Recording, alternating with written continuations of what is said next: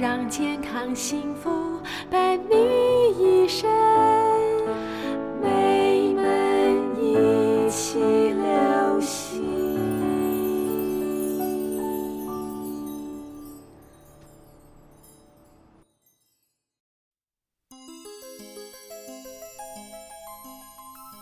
竖起您的耳朵，您听到了吗？您听进去了吗？您听懂了吗？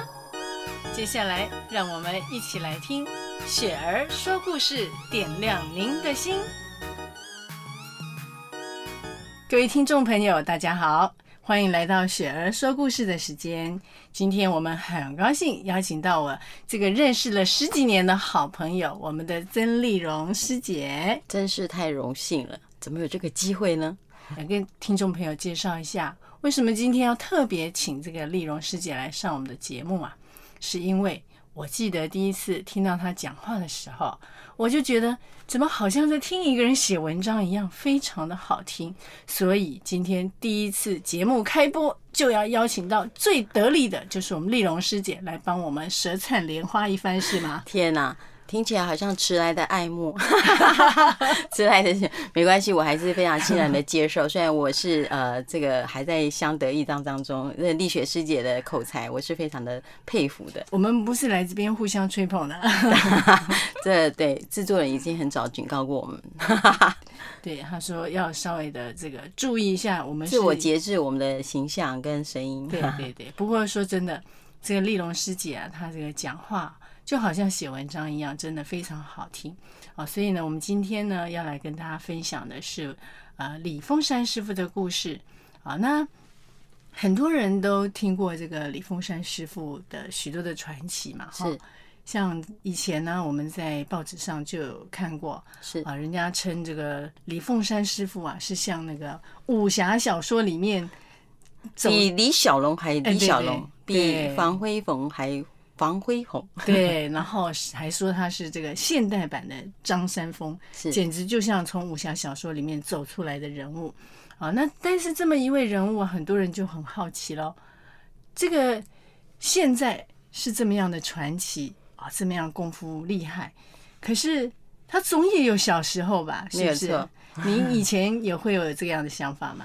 当然了，我们最早呢认识师傅的时候，就是对师傅的小时候的怎么样。变成一个啊心下仗义的人最好奇。那现在呢，其实也很多人都问起这一段，因为呢，师傅现在已经是什么国际大师了。常常有人看到师傅就李大师，李大师。但是其实师傅在私底下是非常平易近人，对对不对？对。所以呃，在这个师傅平易近人的这个部分呢、啊，我们就很想要了解说，那师傅在小时候是不是也有点蛛丝马迹，让我们看到这个大侠的影子？所以呢，雪儿今天就要跟大家来分享一个这个很多人没听过的哦，就是我们李凤山师傅他在幼稚园的故事。哦，这么小啊？对，你看师傅也有上过幼稚园哦。可是啊，师傅呢，在这个幼稚园里面创了一个记录，你知道是什么记录吗？什么记录？师傅是那个幼稚园第一个开除的学生。被开除吗？对呀、啊，被园长给开除了。这可真是大大的爆料。没错，那我们就来听听看，为什么李凤山师傅会成为被幼稚园首度开除的幼稚园生喽？好，师傅从小呢就特别喜欢跑跑跳跳，所以在班上呢跑得很快，跳得也很高。别的小孩子呢才跑半圈哦，我们师傅呢就已经跑完一圈了。跳高的时候，别人要助跑，师傅就好像有轻功一样，双脚一蹦，呼就跳过去了。别的老师啊，这个老师学校的老师刚开始看到，哇，怎么来了这么样一个小孩子，真是高兴的不得了，不同凡响，跑得又快，跳得又高，非常的开心啊。那时候呢，师傅也觉得自己就好像一个超人一样啊。除了喜欢跑跑跳跳训练自己之外，他也很喜欢帮助别人。啊，师傅每一天上学的时候呢，都要坐娃娃车。啊，车子啊，每一次开着开着会经过一个大陡坡。每一次到了上坡的时候，师傅就会觉得，哇，这个踩车子的叔叔好辛苦啊。所以呢，师傅就偷偷的从车子后面跳下来，帮忙推车子。师傅其实那时候才是个幼稚园的小孩子，个头呢也没车子高啊，但是呢，因为师傅有着一股帮助人的热劲，所以很卖力的躲在后面偷偷的推车子。然后小朋友啊，看到师傅在后面推车子，都在车上喊加油、加油、加油。然后师傅一听到小朋友帮他喊加油，又更加的来劲啊。所以呢，他做任何事情啊，都是尽心尽力的。就算没有人帮忙，他也是自己来做，觉得自己一夫当关，万夫莫敌呀。每一次啊，为了帮这个叔叔推车子。啊，师傅到放学的时候呢，就会常常跟老师说：“哎呀，等一下妈妈要来接我啦，啊，所以我先不上车子啦。哦，或者呢，想不到什么理由，就干脆躲起来。啊，等到这个车子娃娃车开出来的时候，师傅再偷偷的跑出来帮忙推车子。结果久而久之，老师就发现，原来啊，师傅是在编理由，就开始觉得师傅真是一个奇怪的小孩。后来有一天啊。又发生了一件事情，老师呢，手里拿着两只筷子，露出一只长，一只短，就问小朋友啦：“哪一根长啊？”大家呢都指着露出比较长的那一节说：“这一根比较长。”只有师傅说：“一样长。”老师呢就把两边一换，再问喽：“那现在是哪一根长呢？”所有的小孩又指着那一节长的说：“这一根长。”可是我师傅还是说一样长。老师非常的生气，就觉得师傅是故意在捣蛋喽。啊，老师把所有的这个感官衔接起来，就觉得说：“嗯，师傅这个孩子啊，自认为比别人行，所以很骄傲，又喜欢找理由骗人，一定是劣根性很强。”可是事实上，师傅是跳得高、跑得快，是因为他喜欢跑、喜欢跳，并不是为了炫耀自己。而且师傅找理由是为了帮人家推车，也不是故意找麻烦。而说筷子一样长，是因为确实一样，不是为了标新立异。啊，结果呢，老师从这个种种的理由衔接在一起，后来就把师傅给开除了。啊，所以师傅就是因为这种种的原因，成了第一个被开除的幼稚园学生。哇，这个故事听起来真的是很有启发性哦，给我们很多 空间哈。我觉得这个听完这个师傅为什么小时候哈会被开除的这个故事，真的有很多的面向哦，可以启发我们大人来做思考。那当然，第一个我我自己的感觉会觉得说。呃，小孩子因为他是，就像师傅讲，小朋友他是自然体，嗯，他很多东西他是很有可能性的。那其实为什么小朋友，好像我昨天还碰到一位师姐，看到我们的小龟中经过他的身边，刚洗过澡，香喷喷的，他就说龟中。到师姐这边来，给我闻一下。师姐今天工作非常疲劳，需要闻一下小朋友 啊。所以我的意思就是说，其实小孩子经常会带给很多大人欢乐。为什么？因为他是没有任何预设的色彩，而且他本身会反射出很自然的反应。对。那像这个故事里面啊，比如说他猜那个筷子啊，我就觉得。对呀，筷子我们约定俗成，我们在每天在使用它，知道它都是一样长的。对，所以老师他在问这个问题的时候，我觉得，哎，他就是当这个小朋友有这样有跟别人小朋友不同的答案的时候，我觉得他应该是会，如果是我的话，我就会说哎发出会心的一笑。哎，每个小朋友他答的都是。看你从角度从什么角度答，他都是答的是正确的。那你应该去鼓励他，好，是不是鼓励他说：“哎，你发现哈，这两只筷子我藏住的部分，你也是看到这个呃它的一个本质的部分。”所以其实可以感受得到，就是说，其实大人呢、啊、跟小孩子他的思维往往是接不到线的。啊，有时候我们用太复杂的思维来判断小孩子的行为的时候，其实并不了解说他其实是很单纯的。啊，就好像师傅他，呃，会去编个理由不上娃娃车，其实他的目的并不是说要捣蛋呐、啊，或者是。要撒谎，是。啊，目的是在于说他很单纯的想要帮这个叔叔来推车子，哎，可是如果说我们做大人的有时候不明就里的话，就单纯的从这个不这个不讲实话这一点来下功夫，来觉得说，哎，这个小孩子他是个不好的小孩，因为他会撒谎的话，往往其实我们跟小孩子的思维就已经十万八千里，搞不好你还误会了这个孩子啊，你这个对他的体罚啦，或者是你对他的责备啦，搞不好还形成他一辈子的阴影都说不定呢。真的，我觉得。呃，我觉得人要学习一个开放的心哦，是很不容易的一件事情。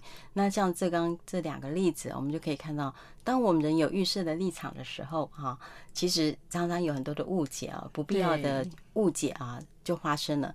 本来这个误解如果不发生的时候啊，其实呢，诶，两个人他可以去发展出延伸我们所不同的想法，那这整个一个这个世界的感觉，它是更开阔的。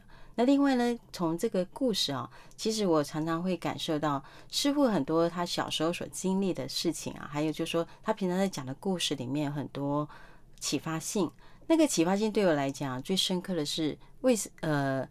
一则以教，一则以育。哈，我第一次听到师傅在讲教育呢，师傅就用这两个字，他说：“哎呀，中国人真是太好太好了，所有老祖宗都把这个秘籍发展在我们的文字里头。对，每个文字都是个秘籍跟宝典。”他说：“譬如教育这两个字，你看你怎么去教一个孩子呢？他已经把答案告诉你。”就是育哈，你在教他的同时呢，你要培育他，培育他什么是正确的观念。对，所以哪怕呢，诶，我要说你这个事情不对的时候啊，我下一句哈，我接着就告诉你，诶，怎么做是正确的。对对，我觉得这个师傅他说他都一直秉持这个教跟育啊啊，一则以教，一则以育哈，这样的精神去教小朋友，教去跟周围所有的人去沟通啊，所以他他这个。平衡感啊就出来了啊，小朋友也从这上面呢，他也去学到一课啊，可以去帮帮助别人。对，所以其实我们也呃从这个感受到，就是我们在教育孩子的时候啊，有时候我们发现一个小孩他做错事情的时候，其实也许我们不需要过度的去苛责他啊，只要告诉他什么是对的，什么是错的啊，因为孩子呢，他终究是孩子。啊，孩子哪一个孩子不做错事情？对呀，我们小时候还不是常常做错事情，做错要能认错就好了。而且有时候我们也不是故意做错事情，对不对？而且有些事情我们也不觉得是做错了，只是也搞不清楚为什么大人要来骂我们。有些是做错了才知道什么是对的。对啊，真的是这样，没错。大家想到面对觉得很恐怖，可是当你真正去面对过之后，突然发现其实这个面对是坦然的。好，才叫坦然面对嘛。那你因为你之前没有办法面对，所以就一直没办法找到那个坦然，类似这样的一个感觉。对，我们也看到，就是其实师傅他这个也透过许多的方法哦，在教我们当父母的怎么样去教我们的孩子。啊，我记得有一次啊，有个小朋友就犯了错啊，这个大人就跑来跟师傅报告说，这个小孩啊一天到晚说谎，老是不说实话。啊，就是非常的生气，已经不知道哎，不知道该怎么教他了。是，哎，结果我印象很深刻的是，这个师傅就讲了一句话，是师傅就跟我们大人讲说，你是希望呢跟你的孩子制造紧张关系，让他永远不敢跟你说实话，还是你希望能够耐心的陪着他成长？是，真的就是一个面对啊，对，就是去。其实我觉得，就是师傅在教是。以身作则一个精神，就是说，你要去进入对方的一个心里面啊，跟他去去了解他那个心理的状态，对，对，然后才能够去找出那个问题点是在哪边。对呀、啊，而丽蓉师姐有没有知道有没有知道什么样好玩的故事，也可以跟我们分享啊？哦，当然有了啊！这个 前两天呢，我就听到一个故事哦，非常的吸引我。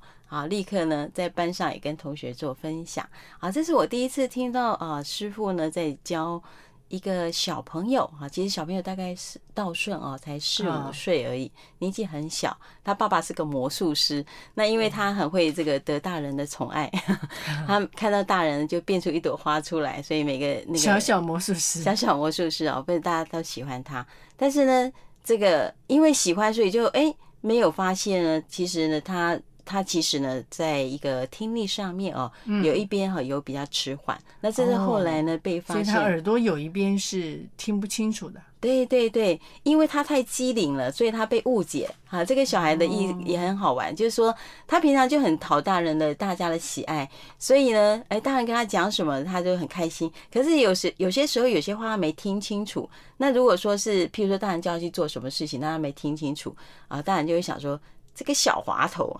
哎呀，所以难怪他有时候 感觉就是好像。明明你在跟他讲话，他就好像反应不是你期待他有的反应。没有错，有的大人就说：“你看这小孩多机灵，多聪明。”可是呢，你看我这跟这跟他讲的正经事，叫他去做什么事情，他就给我脸别过去哈。就意思就是说，他会有这个好恶心，会选择。但其实他不是，他是但是这经过一段时间之后呢，他发现哎。欸这个就有别的小朋友啊，有有有几个师师姐啊，比较细心的就发现说，哎，也许他不是滑头啊，也许他不是故意别过脸去，是不是？会不会是他没听到啊？好，通常是有些师姐还比较细心，他说，哎，会不会是道顺没听到你刚刚跟他讲的？嗯，哎，结果呢，哎，试验几次之后发现说，哎，这个小孩子他可能左右耳的听力有点不太一样，不一样，哎，然后呢就报告到师傅这边啊，就跟师傅报告说。师傅啊，道顺的这个耳耳听力啊，好像有点左右不平衡，怎么办呢？啊，他的妈妈就这样来跟师傅来报告。那师傅听了这个情况之后，就说没关系哈，这个梅门有一个这个电广播电台，我们的制作人呢哈，超级 DJ 永维师兄，他说呢，这个哈琼文你就把小朋友呢有空没事带他到录音室去啊，嗯，带到录音室干嘛？录音？哎，他说给他听一个特别的乐器，哈，让他去听那个磬的声音。磬。就是我们中国那个庙会里面常常用的那个很大的一个，对，多多大的场场合呢？那个声音一出来的时候，大家立刻竖起耳朵，一定都听得到，哎，非常有专注力。这个我们当时哎。听磬做什么啊？磬是特别的乐器。师傅说：“你把它带去给永维师兄啊，就对了哈。我再来告诉永维师兄怎么去训练他。后来我才知道啊啊，这个训练的过程啊，我们永维师兄有一次跟师傅报告说：哎，谢谢师傅让我用磬来教一个这个耳朵哈听力有点不还在测验听力的小朋友。他说：哎，这个果然啊，道顺他第一次来这个录音室的时候，他说他要听磬的声音，那他就跟他讲说：好。”我现在从最大声啊，我把这个庆的声音放到最大声，一直慢慢渐小声啊。那等到最后啊，你听不到的时候，你就做一个动作，把手举起来，我就知道你已经听不到了啊。这样子，结果呢，他测验几次啊啊，发现真的这个。永维师兄啊，他声音还听得到的，这个磬的声音还在响的时候，最后尾音余音袅袅的时候啊，小朋友就把这个手举起来，举起来听不见了。对，所以他知道呢，他的听力啊，在一边耳朵上是比一般人更弱一点点的。嗯，好，那第二个问题来了，怎么训练他呢？哎，他就是啊，教他啊，你注意去听那个声音，然后你去模仿那个声音给我听。嗯啊，他第二个功课就是告诉他说：“哎，我现在这个声音只到，比如说呜啊，到某个声音的时候，你就模仿那个声音，模仿庆的声音。对，嗯，然后他给他，比如三个节点啊，给他模仿。结果他从这上面，他发现说：哎，小朋友真的就像人生乐器一样，很很强，没有错，他就把它模仿出来。后来永维师兄他跟大家分享，我我也上了一课。他说小朋友帮他上了一课，好让他对听力的发现啊有更大的一个进步。那我也从师兄的分享上面，我也发现说，这真的是师傅给我们这样一个环境，然后让小朋友有耐心去表达他的问题，然后去解决这个问题。他说呢，其实这个磬哈这个音乐乐器的选择，就是训练他的专注力。啊，你有没有发现，我们听到磬，听到磬，你马上精神都集中了。对，然后你我听力不足没有关系，其实呢，我把我的专注力啊相对提升起来的时候，我的听力就可以听到更细微的声音。没有错，我的听力就会提升，说不定我下次举手的那个点就会往后啊延伸啊，那我的听力就会慢慢的、慢慢的修复我的听力啊，是不是？那第二个好像模仿啊，模仿那个磬的某个节点的声音。啊，永维师兄说：“哇，这也很特别。”他才发现小朋友真是天生的人声乐器，嗯，他会一五一十哈，原音重现，原音重现，哇，不得了。然后这个也训练他呢，好，其实也是培养小朋友的自信心。就说他其实不管他听力，他其实小朋友对自己听力好不好，可能没有那么大的警觉性。对，没错。对，可是他在模仿的过程当中，他会学习到一种乐趣。啊哈，对不对？他会觉得对这个学习是有乐趣的，他不见得是被治疗的，虽然他已经在修复了啊哈。你看多棒，太棒了 哇！这真是从来没听过的声音治疗法啊！从这个好玩的这个跟音乐的互动过程当中呢，慢慢一点一滴的呢。修复了他的听力，哎，也训练他的专注力。哇，这个简直就像古时候这个要训练一个人的这个叫什么顺风耳啊？顺风耳，哎，对，这真的 是不得了啊！从来没听过说有这种训练方法的，真是太神奇了。师傅的心境经常会让我也很感动哦，因为我。除了像这个训练听力啊，说顺风耳，真的不是盖的哦，真的。因为我记得第一次啊，像台北市劳工局啊，他针对盲包的朋友啊，来跟师傅请教说怎么教盲包来做按摩跟自我的一个这个气功治疗的时候啊，盲包看不见的人对。也可以练气功，师傅就说没问题啦，我给他训练成盲剑客，哇，盲剑客。啊，这个故事的也都这这才有十句哈。这是从之前这个郑春琪郑大哥的时候，郑局长的时候呢，啊，训练我们盲包啊，怎么样能够这个自立自强做按摩，然后又能够啊自己也能够修复自己的一个能力。那这个郑春琪局长他怎么会来找上师傅呢？他也是透过网络找上来的。哇，网络真 是无远弗届。对对，他透过网络，他发现这个他看了很多的门派，但是他觉得师傅的这个。呃，内容非常的扎实，所以他主动啊。其实郑局长他当时也是，大家都知道他是劳工界的这个。这个良心的代表，好的为为社会正义发声，所以呢，他当时呢，真的这个就是登门啊，很虚心的跟师傅来请教，怎么样让我的这个盲包的朋友，他可以在中年之后啊，好，又继续的他的一个工作哈，那二方面又不会太耗损，有没有修复的办法啊？因为我们知道盲包啊，都一天到晚不让人家按摩，没有错。哇，这个按摩久了，身体也是蛮受伤的，对，病气都会集中起来。所以如果说没有一个适当的方法来帮助他们身体锻炼好的话，我想也许长久下来，他这个工作他也做不久了。没有错，就是要做好他这身心的环保啊，一则以泻，而一则以补，把好的气补进来啊，自己能够练出这个正气，那同时能够把自己的身上的浊气啊，这个污浊的气呢啊，病气啊，又能够排出去。嗯，这个不但是我们盲包朋友需要哦，其实每个人都需要。哎，那这个盲包看不见，怎么练气功啊？总不会也用磬吧？摄生香味触法哈，其实当初呢，我们有一批师兄师姐在师傅训李凤山师傅训练之下去辅导盲包来做这个这个呃这个按摩的时候啊，第一个是我手带着你手哈，我手写我心哈，然后带着他第一个练我们的合功啊，第一个哈能够让他心肺功能加强啊，这个强身自立。第二个呢啊，就是在教他练甩手的时候啊，也是。带着他哈，就是用触觉跟口述的方式，这个光想光想就感感觉蛮感人的。我手带你手，那 真的是一点一滴的。而且这种像我们带过这个视障的哦，视障按摩班的同学，也带过这个这个听障的朋友，嗯，啊，在做这个平甩哦，甚至静坐。我们发现带我们这些朋友，真的给我们上宝宝贵的一课。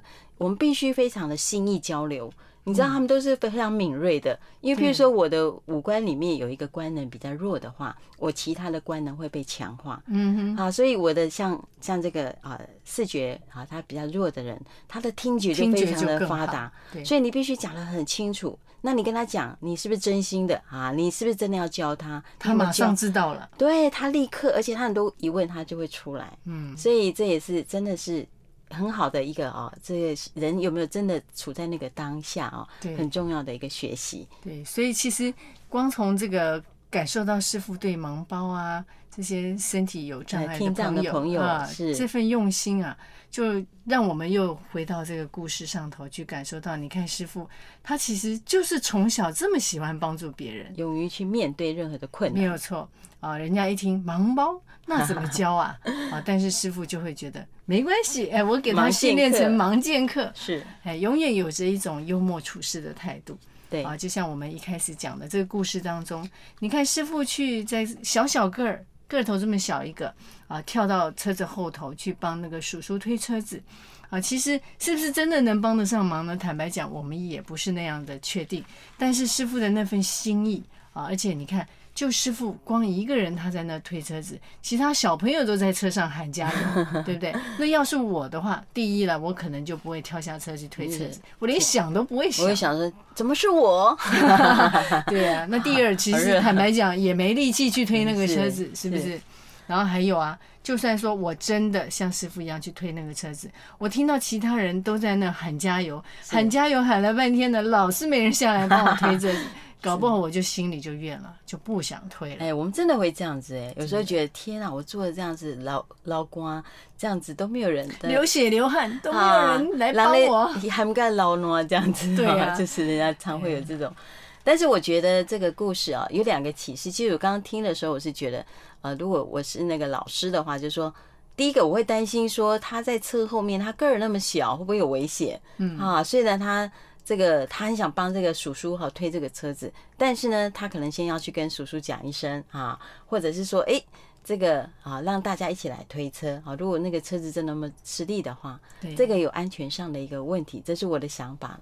那但是小朋友嘛，因为小朋友他就是一片赤诚，一片赤诚，对对对。那其实我觉得我个人很小，哎，像师傅的书不是有一一篇吗？第一篇就是说。这个名师指点啊，一语道破。那以前师傅讲说什么叫做明白的老师，就是很多明白的老师，他刚好就是能够看到别人没看到那一点啊。如果说我们在看很多人他犯错的时候，诶，看到他犯错那个点到底是怎么发生的，有时候呢，诶，就把它弥补过来了啊，就是。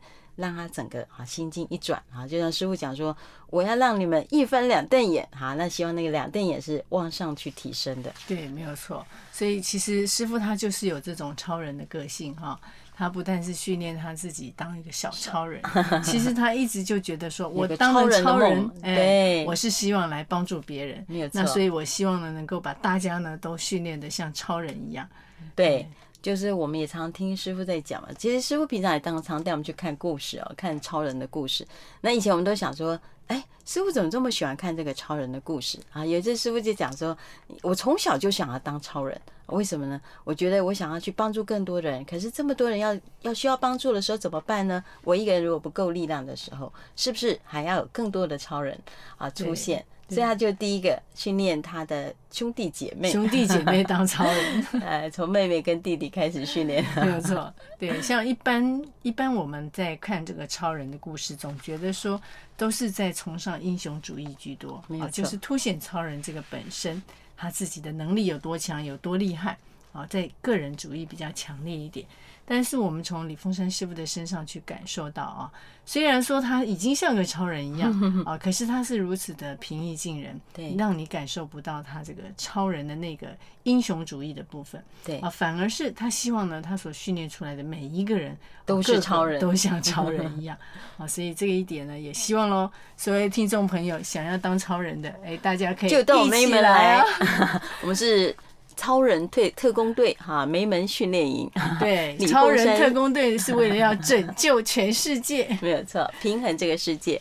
对，好，那我们今天节目呢就在这里告一个段落喽。我们下一次再一起来雪儿说故事，下回再见。好，一切顺利，拜拜。